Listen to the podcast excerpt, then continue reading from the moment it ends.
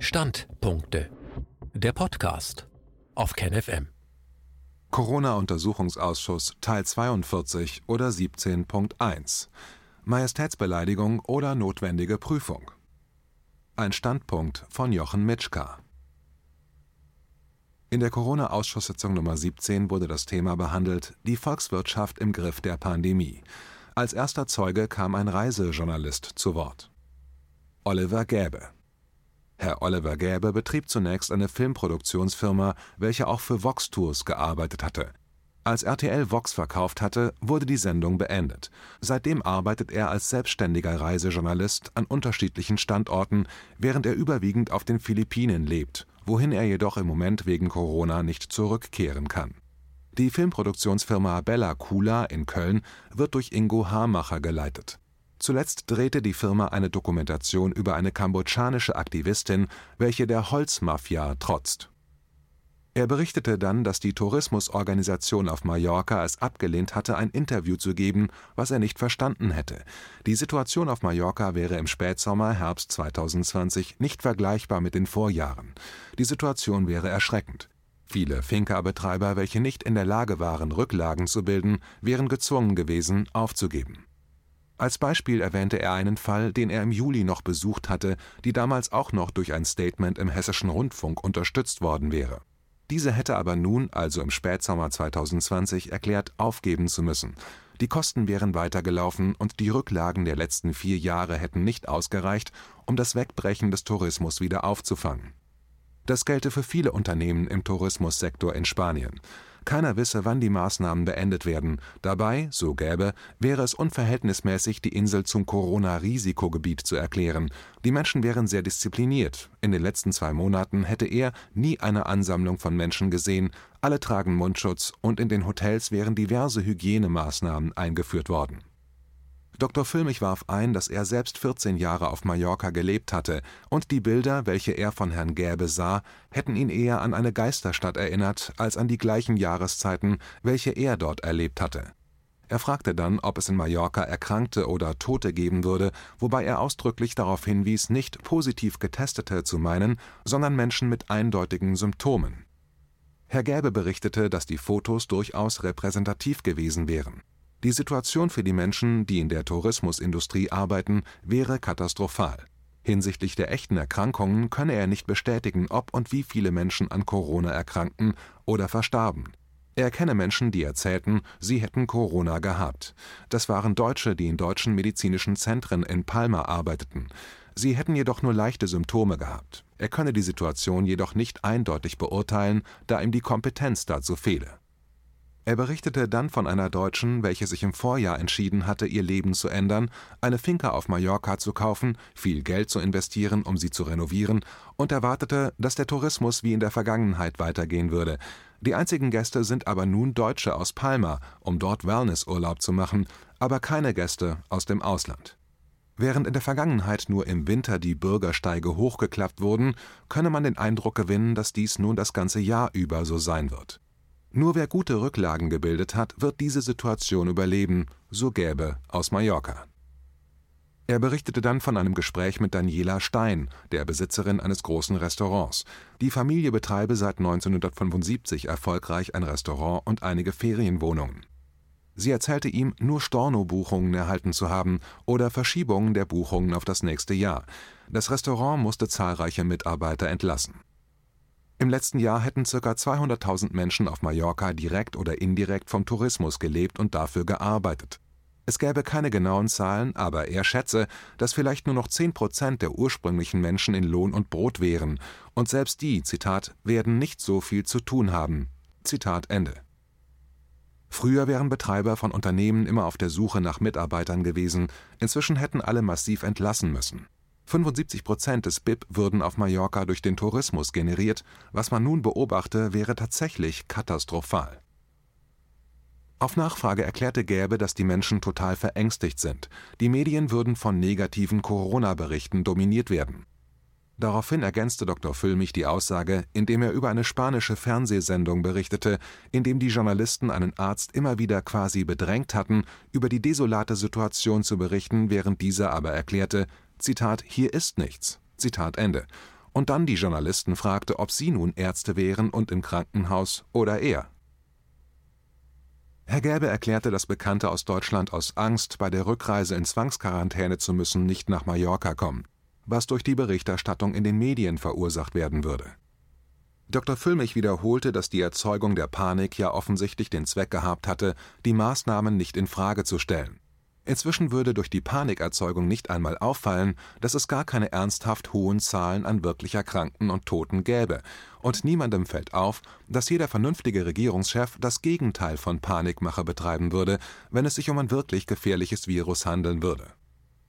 Er berichtete dann, dass man aus Namibia gehört hatte, dass dort keine nennenswerten Erkrankungen aufgetreten waren, bis Deutschland mit Regierungsflugzeugen Tests eingeflogen hatte und plötzlich die Zahl der sogenannten Infizierten explodiert wäre. Auch in Namibia wäre daraufhin der Tourismus zusammengebrochen. In den Naturschutzparks werde gewildert, weil die Menschen essen müssen. Füllmich schloss mit der Bemerkung, dass aufgrund der Beschreibung von Herrn Gäbe die Gefahr bestehe, dass mindestens die Hälfte der vom Tourismus lebenden Unternehmen im Laufe des Winters sterben werden, wenn der zweite Lockdown kommt Herr Gelbe erklärte, dass von den Betreibern der Unternehmen als besonders schlimm empfunden werde, dass man kein Ende absehen könne. Es gäbe kein Licht im Tunnel. Zusätzlich würde in Deutschland zunehmend ein Bashing der Industrialisierung erfolgen, was wiederum den Wohlstand gefährde und dadurch den Tourismus und alle damit verbundenen Industrien. Dr. Füllmich erklärte, dass es sich um eine vorsätzliche sittenwidrige Schädigung durch die Bundesregierung handeln könnte, was zu Schadenersatzforderungen führen müsste er begründete dies mit dem Öffentlichwerden des sogenannten Panikpapiers der Regierung einerseits und der Risikoabschätzung eines Beamten, der eigentlich speziell dafür angestellt war, aber das falsche, nämlich ein geringes Risiko konstatiert hatte.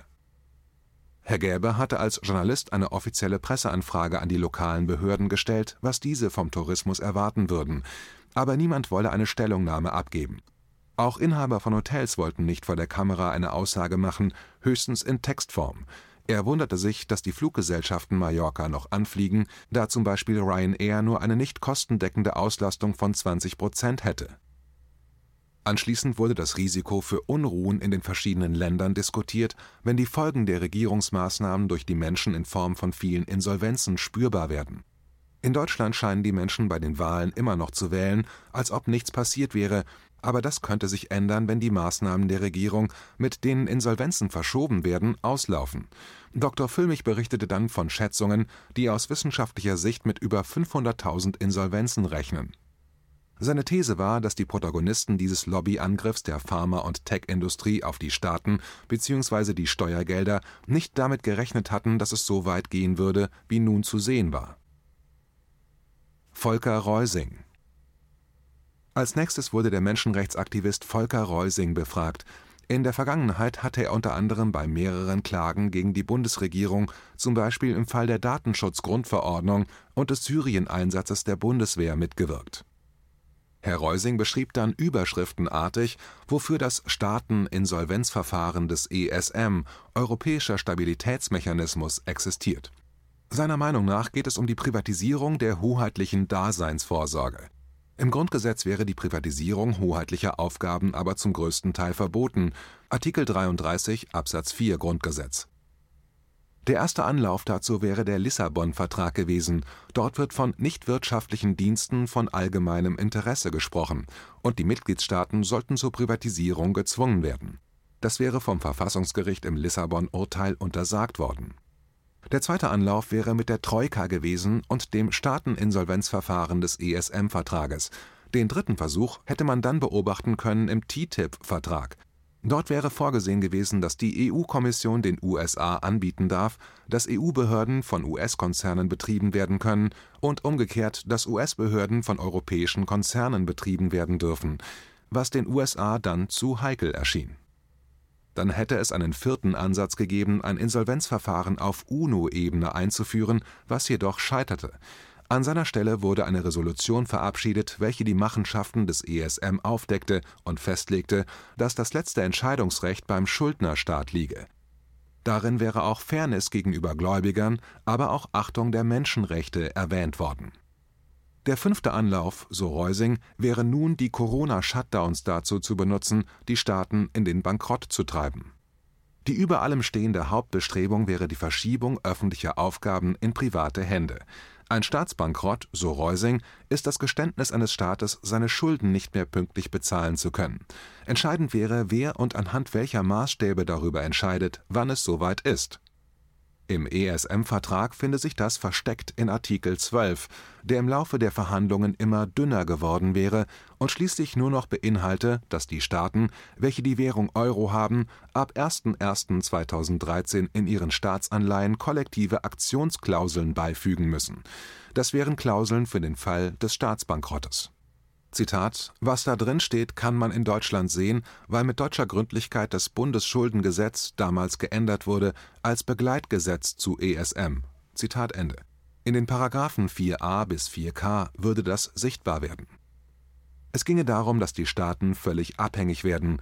Wie öffentliche Aufträge an Handwerker würde dann ausgeschrieben werden, welcher Konzern welche Behörde oder zum Beispiel welches Gericht betreibt Dr. Füllmich fragte, wer denn versuchen würde, den Staat durch Private zu ersetzen. Das Bestreben der Konzerne, immer stärker mit der Politik zusammenzuwachsen, würde man zum Beispiel auch an der Sitzung der CDU-CSU-Fraktion erkennen, in der die Lobbyisten der Pharma- und Tech-Industrie ihren Einfluss deutlich gemacht hätten. Aber was Herr Reusing sagte, ginge viel weiter. Er wisse, dass im Finanzministerium von der Finanzindustrie kostenlos zur Verfügung gestellte Banker an der Erstellung von Gesetzen mitwirken aber er frage sich, wer daran arbeite, staatliche hoheitliche Aktivitäten grundsätzlich zu privatisieren. Aktuell finde man Informationen darüber beim Vorgehen des Internationalen Währungsfonds IWF gegenüber Weißrussland. Der IWF hatte von Weißrussland als Voraussetzung für einen Kredit einen Shutdown gefordert.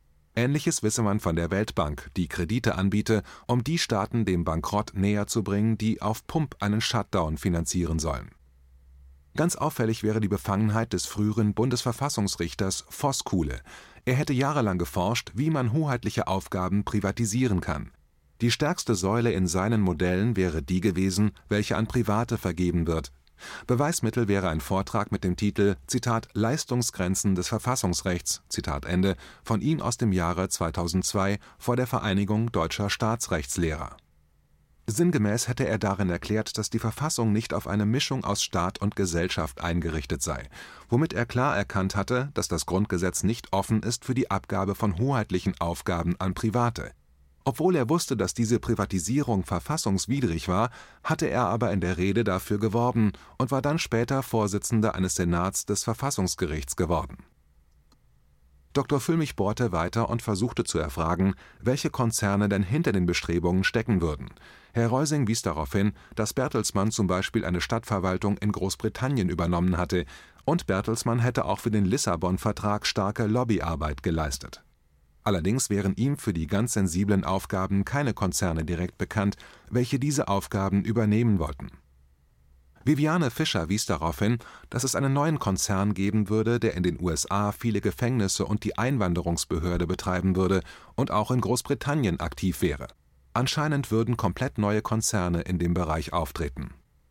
Herr Reusing führte aus, dass nicht das Schlimmste an dem Szenario wäre, dass der Staat die Kontrolle über die hoheitlichen Aufgaben verlieren würde, sondern dass auf dem Weg dorthin ein drastischer Sozialabbau passieren würde alle Mechanismen, die man mit dem ESM eingeführt hatte, basierten auf einer Verpflichtung, strenge Auflagen zu erfüllen. Dr. Füllmich erklärte dann am Beispiel von Argentinien, wie Staatsanleihen, welche ja Schuldscheine der Staaten sind, für die sie Geld von Investoren erhalten, zu einem niedrigeren Wert als ursprünglich vorgesehen weiterverkauft werden. Nun kaufen Spekulanten diese Staatsanleihen weit unter Wert, wohl wissend, dass sie nie im ursprünglichen Wert eingelöst werden würden Dadurch, dass der Nominalwert der Staatsanleihe weiter besteht, haben diese Spekulanten dann eine erhebliche Hebelwirkung auf die Politik der Staaten. Was nun Herr Reusing beschrieben hatte, so Dr. Füllmich, gehe aber darüber hinaus und erkläre eine strukturelle Vorbereitung dazu, flächendeckend solche Vorgänge zu realisieren, mit denen alles übernommen werden soll, was nicht gewählt ist. Der Staat werde zur Hoheitsvermittlungsstelle, so Reusing, und Politiker und Parlamente zu Marionetten von Kapitalinteressen. Er wies dann darauf hin, dass im Rahmen des Insolvenzverfahrens von Argentinien, als die Raubtierfonds die Konditionen nicht akzeptieren wollten, Länder, insbesondere ehemalige Kolonien, daraufhin gedrängt hatten, ein Insolvenzverfahren für Staaten einzuführen, welches vorsieht, dass dem Staat ausreichend Mittel zur Verfügung stehen, um nachhaltige Entwicklung zu betreiben und soziale Gerechtigkeit durchzusetzen Dr. Füllmich wies darauf hin, dass durch eine Antitrust-Rechtsprechung in den 1920er Jahren in den USA einige starke Richter dort ähnlichen Bestrebungen einen Riegel vorgeschoben hatten Herr Reusing berichtete, dass von den über 130 Staaten ohne die EU-Staaten, welche sich gegen Sozialabbau und Übernahme von hoheitlichen Aufgaben durch Konzerne im Rahmen eines Staatsbankrotts erklärt hatten, viele nun durch die Pandemie gezwungen wurden, bei IWF und Weltbank um Kredite zu bitten und in die Gefahr eines Staatsbankrottes kommen. Dann erwähnte er eine Denkfabrik, die aus dem European Democracy Lab entstanden war, welche die Krise auch nutzen wolle, um Europa zu einer Republik zu machen zu dem European Council of Foreign Relations, der auch Einfluss auf den Lissabon-Vertrag hatte, gehörte die geschäftsführende Direktorin des Internationalen Währungsfonds, fügte er hinzu.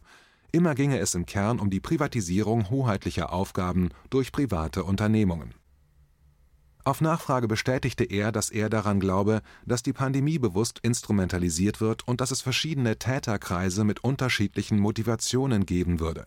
Manche setzten durch, dass der Staat anstelle des Herstellers für Impfschäden haftet, andere wollen einen Überwachungsstaat, wieder andere die Privatisierung fast aller hoheitlicher Aufgaben.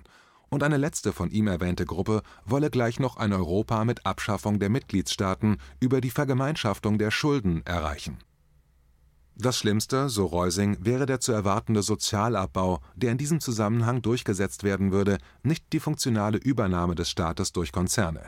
Er erwähnte, dass der IWF als Hauptgrund für den Hungertod in der Welt angesehen werden muss als Beispiel erwähnte er, wie die Nahrungsmittel-Nothilfeverteilung in Niger und Kenia durch den IWF verboten oder in Agrarländern die Aufhebung der Höchstgrenzen für Agrarbetriebe gefordert wurden, während die Organisation in Peru sogar Mindestgrenzen für landwirtschaftliche Betriebe erpresst hätte, wodurch Kleinbauern, welche die naheliegende Bevölkerung ernährt hatten, wegfielen in anderen Ländern führten ihre Auflagen zu Inflation und Hunger. Sparauflagen im Gesundheitswesen führten dazu, dass die Menschen nicht mehr ausreichend versorgt werden konnten. Alles dokumentiert durch einen Sonderberichterstatter der UNO. Dann erwähnte er die Deckelung der Gesundheitsausgaben auf 6 Prozent des Bruttoinlandsproduktes in Griechenland.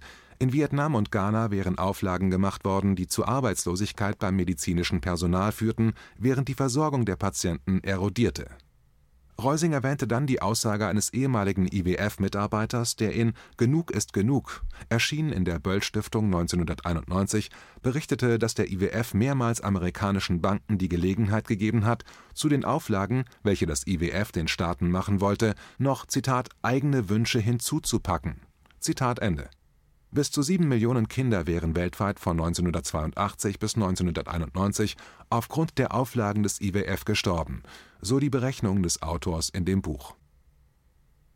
Viviane Fischer ergänzte dann, dass es von mehreren Seiten Aussagen im Ausschuss gegeben hätte, dass seltsame Dinge in der Weltbank und im IWF vor sich gehen würden, wobei es aber schwer wäre, konkrete Absichten nachzuweisen und wie Maßnahmen miteinander verbunden sind Dr. Füllmich vertrat die Meinung, dass es ein ständiges Machtspiel zwischen Konzernen und der Politik gäbe und dass im Moment die Politik extrem schwach wäre.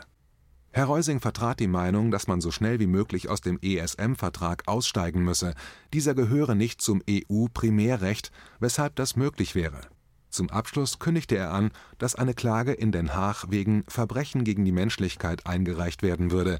Fünf Voraussetzungen für eine Anklageerhebung wären gegeben Abschließend wies er darauf hin, wie das Verfassungsgericht die Ewigkeitsgarantie des Grundgesetzes mit zwei vermutlich befangenen Richtern im Rahmen des ESM-Urteils beschränkt hätte. Das Staateninsolvenzverfahren des ESM wäre 2012 etabliert worden, zu einem Zeitpunkt, als Italien kurz vor einem Staatsbankrott stand. Und dann hatte die Zentralbank plötzlich angefangen, auf dem Sekundärmarkt italienische Staatsanleihen zu kaufen um die Klage in Den Haag zu erheben, brauche man mehr Aussagen als die bisher gesammelten 50 Zeugen. Trotzdem hätten mehrere Anzeigen dort eine Wirkung gehabt, indem die Sparauflagen für Italien nicht so drastisch und tödlich für die Menschen ausfielen wie in Griechenland. Die Gruppe, mit der er eine Klage in Den Haag anstrebe, würde die Hürde aber nicht als unüberwindbar ansehen Er verwies dann auf ein Beispiel. Daher glaube er, dass die Klage gegen die Regierungsmaßnahmen letztlich auch angenommen wird. Wie es weitergeht. Als nächster Zeuge oder Sachverständiger wurde dann Professor Sucharit Bhakti angehört. Dazu mehr in der nächsten Woche. KenFM ist crowdfinanziert und unabhängig. Leiste deinen Beitrag zu freier Presse und unterstütze unsere Arbeit finanziell. Wenn du zukünftig keine Beiträge verpassen willst, abonniere den KenFM Newsletter und installiere dir die KenFM App für iPhone und Android. Weitere Informationen auf kenfm.de/support. Hallo Community. In diesem Video möchten wir euch das Thema Bitcoin ans Herz legen. Wir werden euch erklären, was Bitcoins sind, wie man damit bezahlen kann und welche Bedeutung diese Währung für KenFM hat. Viele von euch haben sicher schon von Bitcoin gehört oder nutzen es sogar privat. Wie ihr KenFM mit Bitcoins unterstützen könnt und warum das für uns aktuell sehr wichtig ist, verraten wir euch jetzt. Das ist ein Bitcoin. In Wirklichkeit existiert so ein Bitcoin aber gar nicht. Es gibt ihn nur virtuell im Internet als digitale Währung in einem digitalen Konto. Bitcoin ist eine sogenannte Kryptowährung, die bekannteste weltweit. Man kann damit via Computer oder Smartphone einkaufen, spenden oder sich gegenseitig Bitcoins zuschicken. Bitcoins kann man wie Währungen oder Edelmetalle zum aktuellen Wechselkurs kaufen, verkaufen oder von Freunden zugeschickt bekommen. Einzige Voraussetzung ein E-Wallet, zu Deutsch eine elektronische Geldbörse. Das ist ein Account oder Konto, über das man Bitcoins empfangen oder versenden kann. Wie ihr wisst, nutzen auch wir bei KenFM schon seit ein paar Jahren Bitcoin, damit wir im Notfall auch finanziell unabhängig bleiben können, zum Beispiel von Banken, die uns nicht mehr mögen. Da viele Banken mit unserer Berichterstattung nicht einverstanden sind und nicht im Zusammenhang mit KenFM genannt werden möchten, kam es in den letzten Monaten so weit, dass uns gar keine Bank mehr mag. Weshalb wir leider damit rechnen müssen, vom kompletten IBAN-Zahlungsverkehr ausgeschlossen zu werden. Deshalb der Appell an euch, Beschäftigt euch jetzt schon mit der Funktionsweise von Bitcoin, damit ihr uns auch im Notfall trotzdem weiter unterstützen könnt. Alles, was ihr dafür tun müsst, ist, eure bisherige Unterstützung in Euro einfach in Bitcoin an uns zu senden. Dazu legt ihr einfach eine kostenlose E-Wallet an, wandelt einen Betrag eurer Wahl in Bitcoin um und sendet uns diesen an unseren Bitcoin-Account. Den Link findet ihr unter jedem unserer Beiträge sowie unter diesem Video. Alternativ dazu könnt ihr aber auch diesen QR-Code mit eurem Smartphone scannen. Übrigens, eine detaillierte Schritt-für-Schritt-Anleitung haben wir zum Nachlesen für euch schon einmal vorbereitet.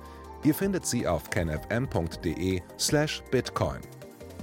Ob Bitcoin oder Kryptowährungen wirklich die Zukunft des Geldes sind, wissen wir nicht. Aber vielleicht ist das bald unsere einzige Option, so unabhängig wie möglich und vor allem ohne Bankkonto für euch in Zukunft weiterhin freien und unabhängigen Journalismus machen zu können. Wir hoffen sehr auf eure Unterstützung und sagen jetzt schon tausendmal Danke. Euer Team von KenFM.